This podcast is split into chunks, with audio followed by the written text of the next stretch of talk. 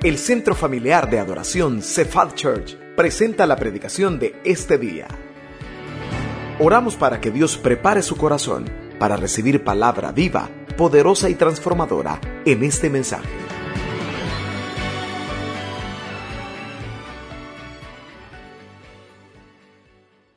Quiero pedirle que me ayude orando para que sea el Señor el que nos hable en esta mañana. Cierre sus ojos conmigo, por favor, ahí donde está.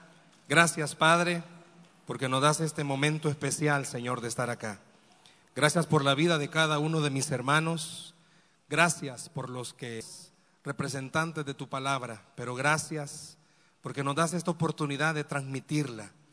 Que cada uno de mis hermanos, Señor, pueda estar receptivo, que no haya algo que lo distraiga. Limpia la atmósfera alrededor de este lugar, que la palabra que tienes preparada para cada uno, Dios, pueda venir a tiempo. En el nombre de Jesús, amén y amén. Si usted busca en la Biblia, se va a dar cuenta que a Dios le interesa, Él está interesado en que nosotros, sus hijos, tengamos protección.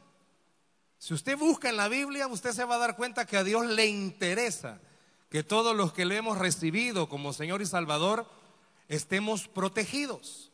Porque Él sabe que en el mundo en el que estamos hay problemas, dificultades en cualquier hogar. Puede ser el hogar donde todos sean cristianos, pero hay problemas. Puede ser la familia que todos le sirvan al Señor, pero hay problemas. En el Antiguo Testamento Dios lo dejó tan gráfico porque permitió que se levantaran seis ciudades de refugio.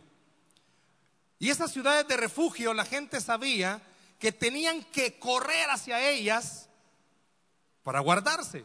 Si habían cometido algún accidente eh, involuntario, pues lógico, los familiares del que había sufrido el accidente querían vengarse. Dios dijo, no, no, no, haya una ciudad donde ellos se vayan a resguardar. La Biblia ha enseñado y enseña que Jesús para nosotros es esa ciudad de refugio donde podemos ir y podemos guardarnos. Pero le pregunto en esta mañana, ¿usted y yo en qué nos refugiamos cuando tenemos problemas?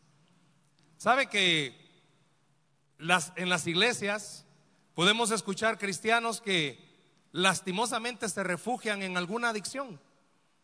La esposa tiene problemas con el esposo, se refugia en algo o en alguien. O el esposo, los hijos en la música, muchos quizás en el alcoholismo, en algún tipo de vida. Yo quiero hablarle en esta mañana que recordemos que a pesar de seguir en el mundo, debemos recordar que el Señor nos ha dicho que Él siempre es nuestro refugio. Todos los que estamos acá tenemos problemas, pero la pregunta es, ¿en dónde nos refugiamos? Permítame hablarle entonces esta mañana con este tema nuestro refugio, nuestro refugio. Vaya conmigo a la Biblia, al Salmo capítulo 9, se lo van a proyectar, pero mantenga la Biblia abierta para que anote lo que Dios le esté hablando a través de estos versos. Salmo capítulo 9, Salmos capítulo 9, vamos a ver el verso 9 y el verso 10. Repito, en las pantallas está siendo proyectado, pero tenga la Biblia abierta. Nuestro refugio. Salmos capítulo 9, versículos 9 y 10. ¿Lo tenemos? Amén. Vean lo que dice la escritura. Jehová será, no le escucho, Jehová será refugio del pobre, refugio para el tiempo de angustia en ti confiarán los que conocen tu nombre, por cuanto tú, oh Jehová, no desamparaste a los que te buscaron. Y este solo es un pasaje. Repito, la Biblia está llena de versos que demuestran, para Dios es importante que usted y yo tengamos un lugar donde estemos seguros. Para Dios es importantísimo. ¿Por qué? Porque sabe que en este mundo tenemos aflicciones. Y yo comienzo a preguntarle, ¿cuál es su aflicción? Quizás alguien me va a decir, a la par la tengo. Pero ¿cuál es su aflicción? ¿Cuál es su preocupación? No voy a decir amén. ¿Cuál es su carga? Todos los que estamos aquí esta mañana tenemos algo por qué preocuparnos. O habrá alguien que no tenga por qué preocuparse. Pero humanamente hablando, ¿hacia dónde corre usted cuando tiene problemas? Las estadísticas suben en las iglesias que demuestran que cristianos de años, cuando comienzan a tener conflictos en su matrimonio, ni cuenta se dieron cuando el enemigo silenciosamente comenzó a poner una cascarita y se comenzó a refugiar en esa cascarita. ¿Cuántos quizás de los que están acá en algún momento se han refugiado o la molestia la refugiaron en el resentimiento, en la amargura, en la falta de perdón? Usted no era así, su cara no era así, usted era alegre, algo pasó. ¿En qué se está refugiando? Sería triste que alguien que está esta mañana refugiándose en una de estas cosas no esté abriendo su corazón al Señor que le está diciendo, yo he querido ser tu refugio todos estos días. Yo he querido ser el lugar donde tú llegues y te cuides. Aunque siga teniendo problemas, cuando estamos en el Señor podemos estar tranquilos. No sé cuántos han vivido, bueno, se ha enfermado, el médico lo ha estado viendo porque el estrés se le ha disparado, ha tenido problemas, es normal porque es ser humano, es normal porque es de carne y hueso, pero lo que no es normal, y déjeme decírselo en el Señor, lo que no es normal, que como cristianos no recordemos algo, ante todas las situaciones difíciles, siempre tenemos un lugar seguro donde ir y es nuestro Señor Jesucristo. Estos dos versos, el salmista los llena de su propia experiencia y él está diciendo, Él es refugio. Y usa esta palabra, si usted busca qué significa refugio, es un lugar donde usted está seguro, donde no le va a pasar nada de lo que está pasando afuera. ¿Escuchó? No le va a pasar nada de lo que está pasando afuera. Yo no sé cuántos de ustedes por su trabajo en la misma familia diariamente recibe bombardeos. Pleitos con el esposo, pleitos con los hijos, pleitos en el trabajo. Llega a su casa y para usted es difícil. Llega al trabajo y para usted es difícil. No sé cuántos no se pueden concentrar o no pueden estar tranquilos porque es tanto el ataque que tienen. Y somos humanos y lo vamos a recibir. Pero el salmista dice, a pesar de todas esas cosas, yo he entendido algo. En mis angustias, Jehová siempre ha sido mi refugio. ¿Qué estaba diciendo el salmista? Aunque afuera sigan tirándome lo que me quieran tirar, el Señor siempre me ha cuidado y siempre me ha guardado. No importa las cosas, si se lo va a dar, déselo al Señor. No importa las cosas, dice el salmista. Y vea la palabra que usa. Jehová es refugio en los tiempos de angustia. Y ahí ese tiempo de angustia, usted póngale la angustia que usted tiene. Y si está a la par, también póngala tiempo de angustia, tiempo de dificultad, tiempo donde no hay salida, tiempo donde todas las puertas se han cerrado, tiempo donde usted ha intentado mil veces conseguir un trabajo y no lo obtiene, tiempo en el cual quizás usted ya hizo de muchas cosas para que su pareja cambie o sus hijos cambien, pues Dios le está diciendo, yo soy tu refugio en esos momentos. Conmigo puedes estar completamente seguro. Dios quiere que esta mañana salgamos de este lugar recordando algo. Pueden seguir los problemas, pero yo puedo estar seguro. Pueden seguir las dificultades, pero puedo estar tranquilo porque el Señor es mi refugio. Él va a ser mi refugio. Él será mi refugio. Déselo al Señor ese aplauso. Vea este salmo. Se lo van a proyectar, anótelo por tiempo. Salmo 37, 39. Pero la salvación de los justos es de Jehová. Y Él es su fortaleza en el tiempo de la angustia. Por eso el, el Señor es el refugio en la angustia. ¿Por qué? Porque seamos honestos.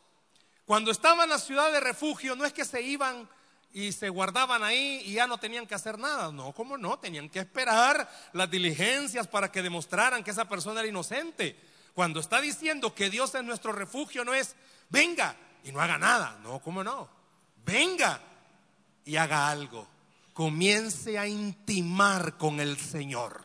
No solo diga el Señor es mi refugio, conozca ese refugio, que ya vamos a ver en el verso 10 a qué se refiere. Todos los que estamos acá, Dios nos está diciendo, quiero ser tu refugio. Quiero que vengas a mí. Has andado abatido, afligido, ni ya ni comer querés. Y usted que no es faltito quizás de eso. Y hasta eso se le quita, hasta el sueño. Y Dios le está diciendo, vení, quiero ser tu refugio. Pero no solamente para que te guardes, sino para que entiendas algo. Mire esta palabra, si la puedes subrayar. Porque cuando esté en Él, Él va a ser su fortaleza. ¿Y qué significa? Que Dios le va a dar la fuerza para seguir creyendo que aunque las cosas no estén cambiando, Dios tiene el poder para cambiarlas le va a dar la fuerza para seguir creyendo algo. Aunque hayan pasado los años y usted ha orado por alguien y no ha cambiado, no deje de orar porque no es un humano el que va a cambiar al humano, es el Todopoderoso. Por eso le va a dar la fuerza para seguir esperando, la fuerza para seguir creyendo. Por eso dice que le es nuestro refugio. Porque no solo le está diciendo, ven, te voy a cuidar sino que le está diciendo, te voy a dar la fuerza. Por eso él dice que llama las cosas que no son como si fuera. Por eso le va a dar la fuerza a usted de creer que donde no hay ahorita, él tiene el poder para poner. Él tiene el poder para hacer las cosas. Volvemos al versículo 9 y 10 de Salmos. Vea lo que está diciendo. Que Dios nunca si usted lo ve bien así, al final del verso 10 dice, nunca desampara. Si puede subrayar esa palabra, desamparaste, no desamparaste. Nunca desampara. ¿Y sabe qué está dando a entender el salmista? Esta palabra desamparar es no abandonaste. ¿Escucha? No abandonaste. ¿Cuántos de los que estamos acá en nuestra vida, más de algún amigo nos ha dicho, yo voy a estar contigo en las buenas y en las malas, y solo ha estado en las buenas. ¿Cuántos quizás, seamos sinceros, cuando nos casamos, en la salud y en la enfermedad, y solo ha estado en la salud? En la pobreza y en la riqueza, ni en ninguna de las dos. Pero, humanamente hablando, hemos puesto nuestra confianza. ¿Cuántos de ustedes han puesto su confianza en el trabajo? No, es que con este trabajito que yo tengo ya se lo quitaron. ¿Cuántos hemos puesto nuestra confianza en el vigilante que está en la entrada de la colonia y siempre se duerme? Usted pone su confianza y perdón lo que voy a decir, por favor. Usted pone su confianza en un humano que puede sacar adelante un país. Y sinceramente ni un humano va a sacar adelante un país. Solo es el Señor Jesucristo. Él no tiene color político. Déselo al Señor, por favor. Es que yo estoy aburrido de esto, estoy aburrido de esto, si quiero ver esto, mejor le digo algo, mejor pruebe a Cristo Jesús. Él sí puede hacer las cosas. Bueno, pero como somos humanos, pues, ponemos nuestra confianza en humanos y siempre nos abandonan. Solo le dieron el guacal y se lo abandonaron después. Ponemos nuestra confianza en humanos y somos decepcionados.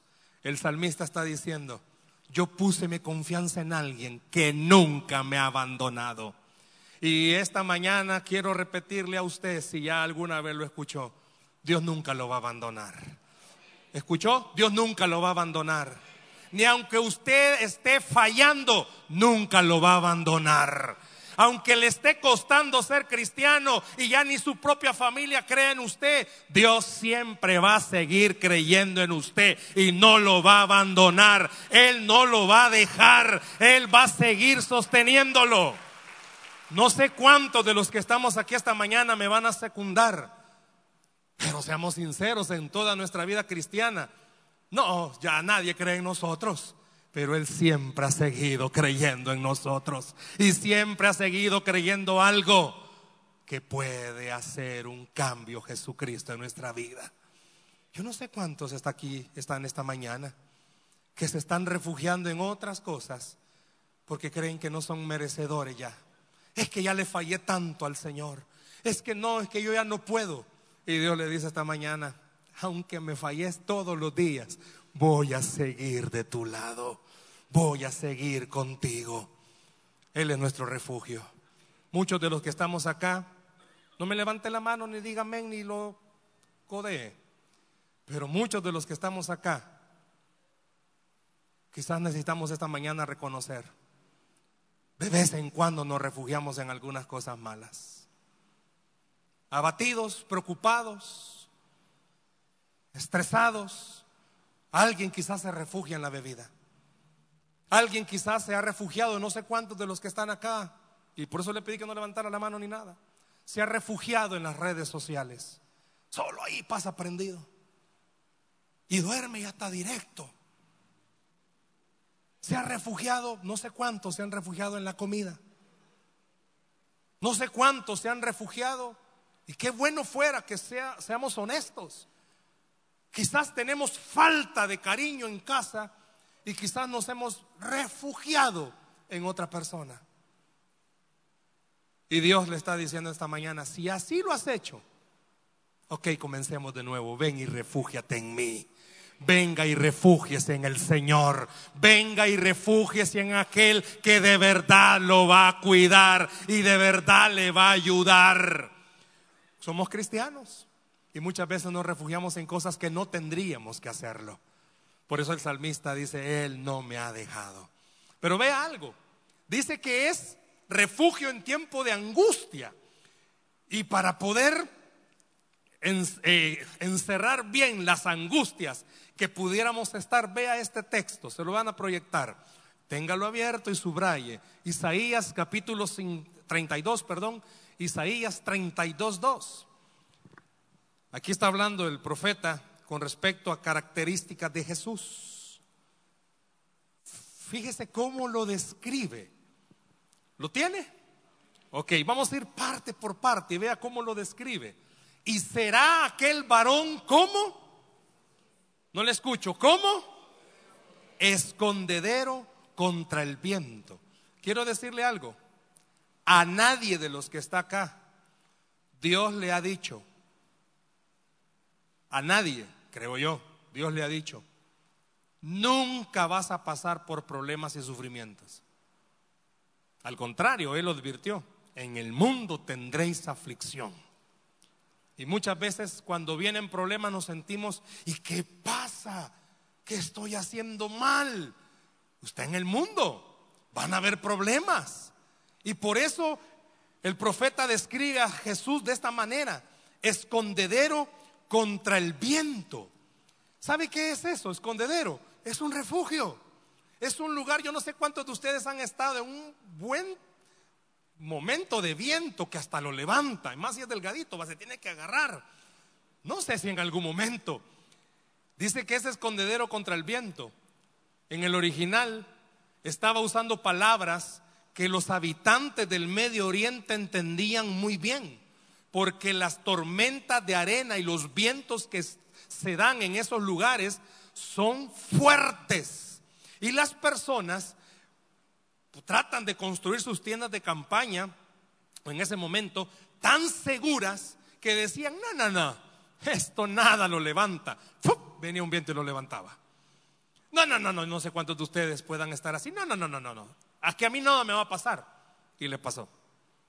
No, no, no, es que yo estoy bien y le pasó. No, no, no, no, no. Es que yo, yo sé bien, yo me he preparado bien y en mi puesto nadie me puede quitar. Y pasó. Y por eso el escritor dice, cuando creas que estás bien seguro, van a venir vientos y te van a levantar. Pero Él es tan fuerte que nada lo puede levantar. ¿Escuchó? Él es tan fuerte que nada lo puede mover.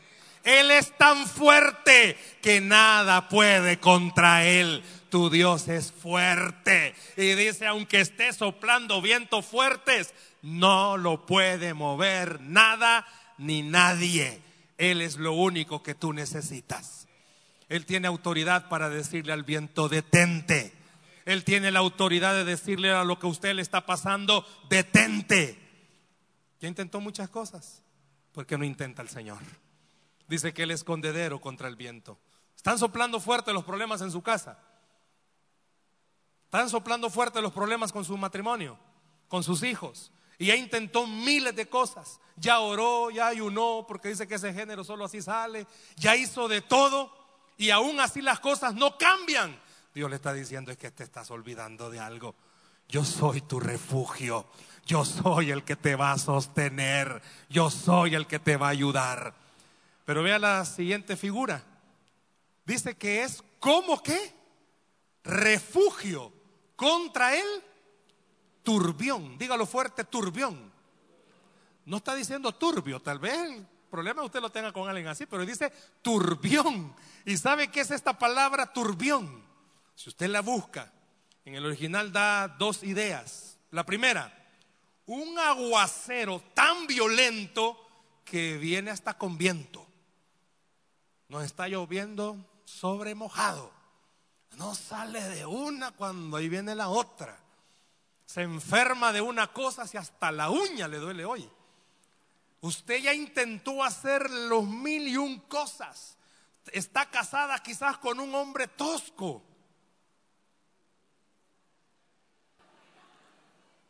Es que se me va el sonido de vez en cuando. Está casada con un hombre tosco. Con un gran miedo. Amén.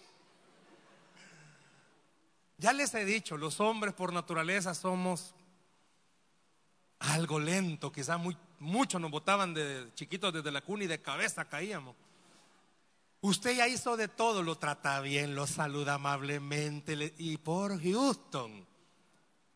También el otro significado de turbión es algo que cae de golpe y con una fuerza y violencia. Puede ser que usted ya intentó miles de cosas y cada vez son peores los problemas. Dios le está diciendo, si estás viviendo eso, ok, yo puedo ser el que te cuide. Yo puedo ser tu refugio. Deje de estarse quejando quizás con sus mejores amigas que ellas no le van a ayudar. Lo único que van a decirle es, déjalo, dale matarrata. Seamos honestos. Tenemos personas que así son. Es que mira, es que yo no sé qué le viste. Y más con el tiempo, si la vida ha pasado en él. Y vos, tan joven, tan bonita. Siempre sale alguna ciguanaba diciendo eso. Y seamos sinceros, algunos se refugian. Hombres igual, hombres igual. Ay, si apenita se peina y medio se peina y la esposa. Ah, más de alguna quizás en el trabajo. Ay, qué lindo se peinó esos tres pelos, compañero. Y se ha refugiado en esas cosas. Oigo bastante. Tapachito el río, pastor. Somos humanos. Y el diablo comienza a susurrarnos y a decirnos, ¿ves? Este sí te hace caso. Y nos refugiamos ahí. ¿Y sabe qué está haciendo el diablo? Destruirle aún más. Por eso Dios le está diciendo, ven al único refugio que no te va a destruir. Ven al único refugio que sí te va a bendecir.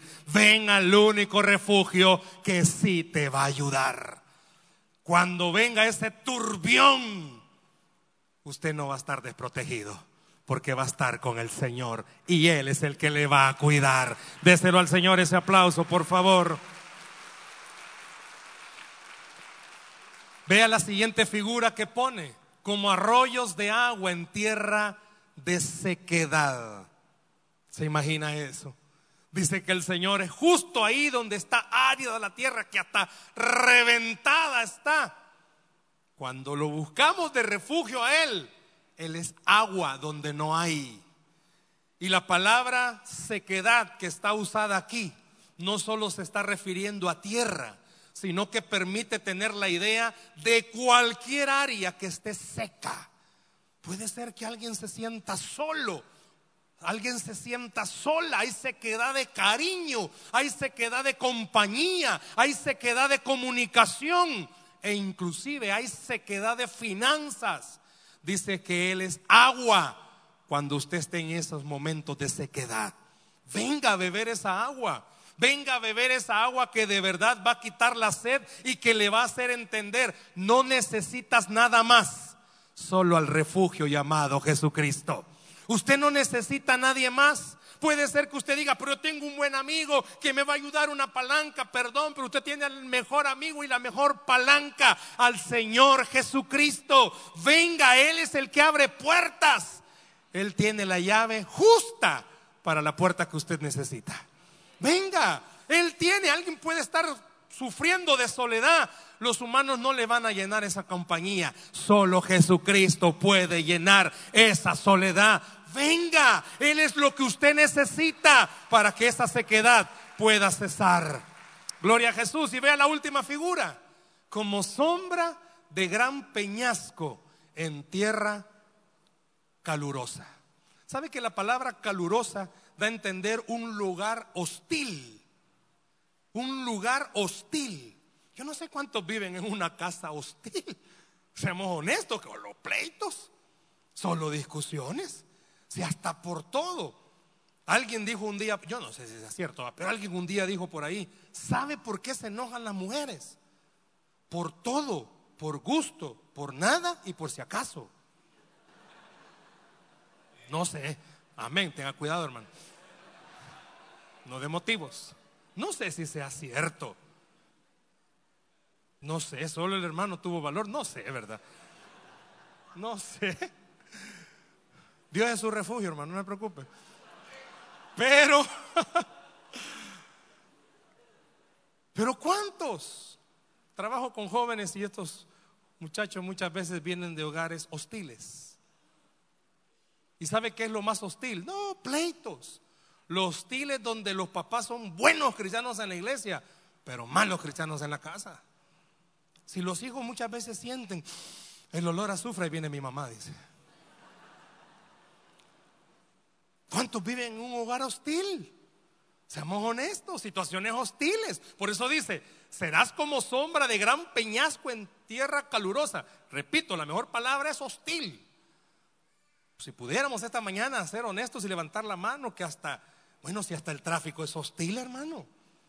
Este país está bien difícil. Pues Dios dice, yo quiero ser tu sombra.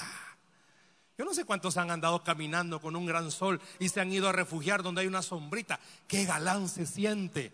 Pues Dios dice esta mañana, vení, sentite galán porque soy tu sombra, que va a cuidarte en todo momento. Déselo al Señor ese aplauso, por favor. Observe que todas esas cosas, estas cuatro figuras, demuestran algo. Las situaciones van a seguir. Las cuestiones o los problemas van a seguir. El mal carácter va a seguir quizás. Los problemas van a seguir. Solo que usted ahora va a tener una diferencia. Tiene a un refugio. Tiene a alguien que va a cuidarlo. Tiene a alguien que va a estar peleando por usted y dándole fuerza. Las situaciones duras van a estar. No estoy diciendo que después del mensaje va a llegar a su casa y si no ha venido su pareja lo va a ver y va a decir, Señor, ¿obraste o no obraste? No, puede ser que siga siendo el demonio de Tasmania, pero hay una diferencia. Usted va con un pensamiento y va con una convicción en su corazón. Puede estar fuerte el problema, pero mi Señor me ha dicho que Él es mi refugio y Él me va a ayudar. Y no importa lo que el hombre me quiera hacer, Dios me va a sostener y Él va a pelear por mí. Déselo fuerte al Señor ese aplauso, por favor. Gloria al Señor. Pero hay una condicionante. Perdón. Si hasta el momento usted estaba diciendo, wow, Señor, pero hay una condicionante. Y el mismo salmista lo pone. Ve al verso 10 hay una condicionante, siempre en salvos. En ti confiarán. ¿Cuál es la condicionante? Los que conocen tu nombre. Va que es bien bonito todo lo que hemos hablado, que el Señor es nuestro refugio. Pero el salmista dice, mire, Él es refugio, pero solo para los que conocen su nombre. Y la forma en la que está escrita en el original está hablando de un solo nombre. ¿Cuál nombre usted cree que es? Yo soy. Los que conocen a yo soy. Y le hago una pregunta, ¿usted conoce a yo soy? No le estoy preguntando si ha oído hablar de él, si ha leído de él, si le han hablado de él, porque la palabra conocer ahí está dando la idea de intimidad. ¿Escucha? Intimidad. No solamente conocer a rasgos, no solo conocer superficialmente, sino intimar. Y esa misma palabra se usa para el matrimonio. Esa es la relación que está diciendo. Estos beneficios pueden ser recibidos por todos aquellos que tienen intimidad con el Señor. Cuando está haciendo uso de la palabra intimidad, que lo conoce, que sabe muy bien algo. Número uno, que si usted de verdad conoce quién es Dios. Si usted conoce quién es Dios, entonces va a entender esto no hay nadie ni nada que se le compare a Él. No existe poder sobre esta tierra que se compare al poder del Señor. Y cuando dice conocer, está diciendo esto, que usted no va a buscar otros refugios, va a buscar al único y verdadero refugio, el yo soy. Póngale un nombre. Cuando él se presentó a Moisés y hablaba del yo soy, estaba diciendo, soy todo lo que tú necesitas que yo sea. A más de alguien, el Señor de los que estamos acá ha sido su juez. A más de alguien, el Señor lo ha defendido. Todo mundo estaba en contra suya, nadie le creía, pero el juez soberano estuvo de su lado. Para más de alguien de los que está acá, el Señor ha sido su proveedor. Escuchó a muchos decirle, cuando tengas necesidad te voy a ayudar y nunca se acercaron. Pero hubo alguien que nunca lo dejó, siempre lo sustentó. Habrá más de alguien de los que está acá que ha conocido al Señor como el sanador. Y es más, Dios esta mañana le está diciendo a alguien, quiero ser tu sanador. Ya oíste de milagros y has dicho que por qué no hago un milagro en ti, conózcalo como sanador que significa que aunque todavía le esté doliendo, que aunque todavía tenga, las, tenga los síntomas de la enfermedad, usted pueda creer algo. Él es mi sanador. En la cruz del Calvario llevó mi enfermedad. Mi cuerpo todavía siente los síntomas de la enfermedad, pero mi corazón siente los síntomas de la sanidad del Señor. Él es su sanador. Gloria a Jesús. Quiero poner algunos textos, si los puede anotar. ¿Cuántos se van a identificar en estos textos? Vean el primero, por favor. Salmo 50, 15. E invócame en el día de la angustia. ¿Y qué va a pasar? Te libraré. ¿Cuántos necesitan ser librados esta mañana? No sé en qué área, pero Dios le está diciendo, conóceme, yo te puedo liberar. Yo puedo cortar cadenas. No le voy a pedir que levante su mano una vez más. Pero aquí hay personas que luchan con una adicción. Aquí hay personas que luchan con alguna área, lujuria, pornografía. Quizás está comenzando a textear con alguien que no es su pareja. Ahorita es bonito el camino, pero al fin dice la Biblia que es de muerte. Alguien está comenzando a querer refugiarse en la bebida. Viene Dios y le está diciendo, probame, yo sí puedo liberar probame, yo sí puedo cortar cadenas. Dios sí puede cortar cadenas. Yo no sé a cuántos esta mañana Dios quiere cortarle sus cadenas.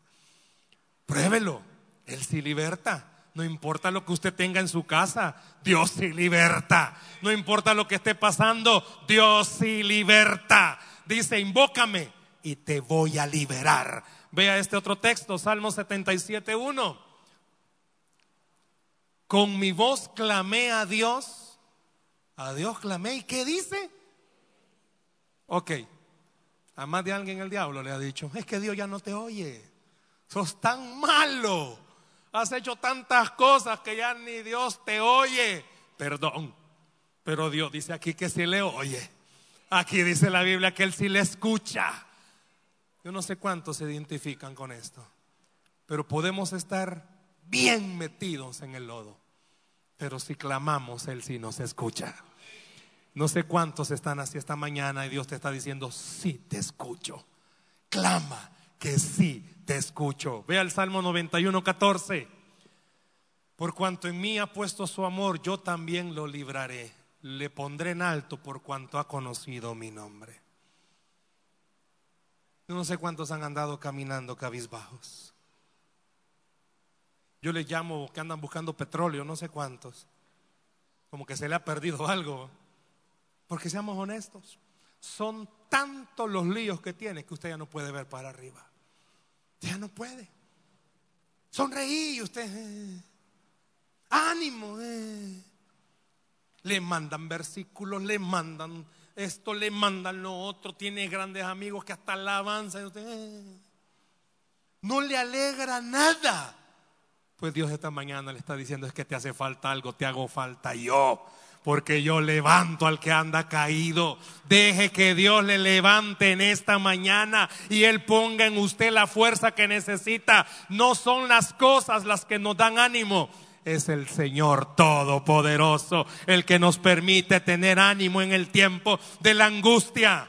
Puede ser que la puerta siga cerrada, pero es que usted no va a estar animado porque la puerta se abra. Va a estar animado porque tiene a Dios quien tiene la llave que abre toda puerta. Yo no sé cuántos necesitan esta mañana escuchar de Dios decirle, te voy a poner en alto. Deja de andar caminando cabizbajo, te voy a poner en alto. Porque Dios le ha tomado por hijo. Vea este texto también. Salmo 91, perdón, 108. 12. Danos socorro contra el adversario, porque vana es la ayuda del hombre. Ya deje de andar buscando ayuda en los humanos, hermanos. Dios es el único que puede ayudarle. Yo no sé cuántos esta mañana necesitan decirle a los cielos, sé mi socorro, sé mi socorro. Escuche algo, Dios quiere ser su socorro. ¿Cuántos necesitan que Dios sea su socorro? ¿Sabe que Él está aquí esta mañana? Él quiere ser su socorro ante cualquier situación. Isaías 26:3. Estamos conociendo al Señor, vea lo que hace. Tú guardarás en completa paz aquel cuyo pensamiento persevera en ti porque en ti ha confiado. ¿Cuántos viven sin paz, hermanos? Él es su paz. Él quiere ser su paz.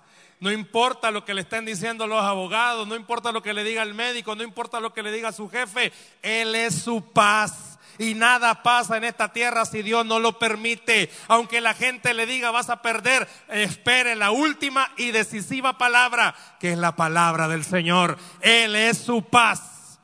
Y termino con este texto. Salmo 121, 3. No dará tu pie al resbaladero, ni se dormirá el que te guarda. Hermanos, Dios no es como el vigilante de la colonia que se duerme. Hay vigilantes que se ponen lentes oscuros para sentarse y que crean que está despierto y está dormido. Cualquier parecido de coincidencia. Dios no es así, hermanos. Dios no se pone lentes. Él está bien despierto. ¿Y sabe qué? 24-7 para usted.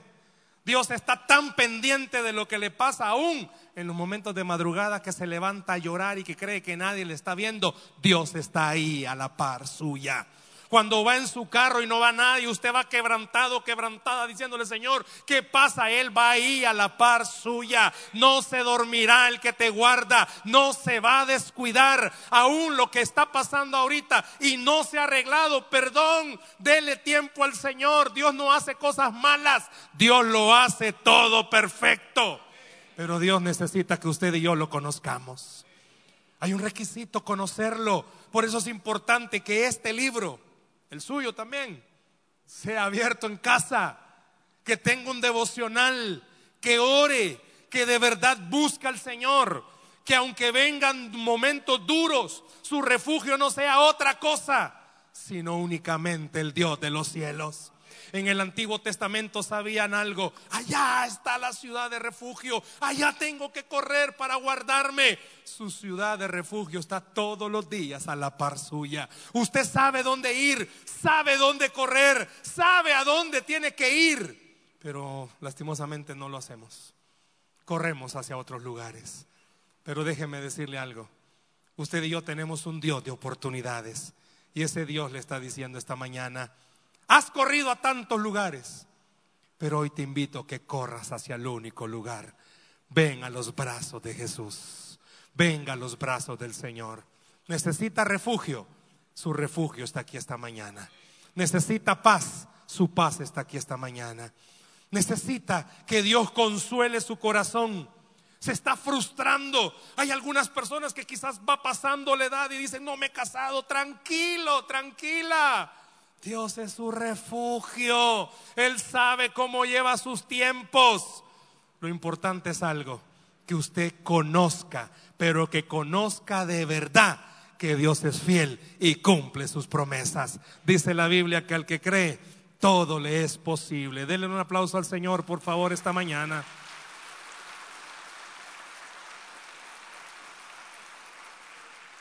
¿Cuántos necesitan el refugio del Señor? ¿Cuántos necesitan esta mañana correr hacia ese refugio? Tenemos tiempo. Yo quiero pedirle en esta mañana, muchos necesitamos venir a ese refugio. Muchos necesitamos correr hacia ese refugio. ¿Por qué no cierra sus ojos, por favor, ahí donde está? Quiero que esta mañana oremos. Tenemos unos minutos todavía. Yo quiero que esta mañana usted y yo oremos. Dios nos conoce, hermanos. Dios sabe quién anda triste. Dios sabe quién anda preocupado, abatido. Dios sabe quién anda necesitado. Cierre sus ojos ahí donde está.